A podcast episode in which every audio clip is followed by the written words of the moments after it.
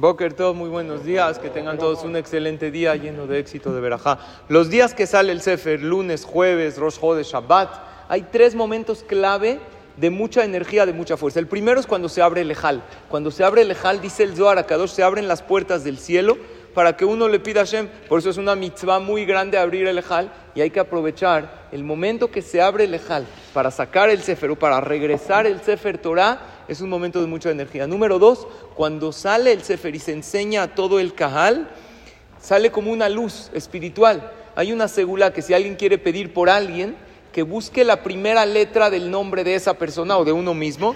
Si yo quiero pedir algo para mí, entonces busco una Shin de Shelomo. Si yo quiero pedir por alguien que se llama, no sé, Jacob, Yosef, por alguien, por el que quieras pedir, si quieres pedir por varias personas, buscas una letra, es una segula que inicia la palabra, una palabra que inicia con esa letra, ¿ok? Con Shin, con Yud, con Lamed, con la persona que quieras pedir y pides por él. Y número tres, cuando uno sube a la Torah. Es un gran zehut subir al Sefer Torah. Si uno sube al Sefer Torah, que se concentre, que pida por él, por su familia, por todo Am Israel.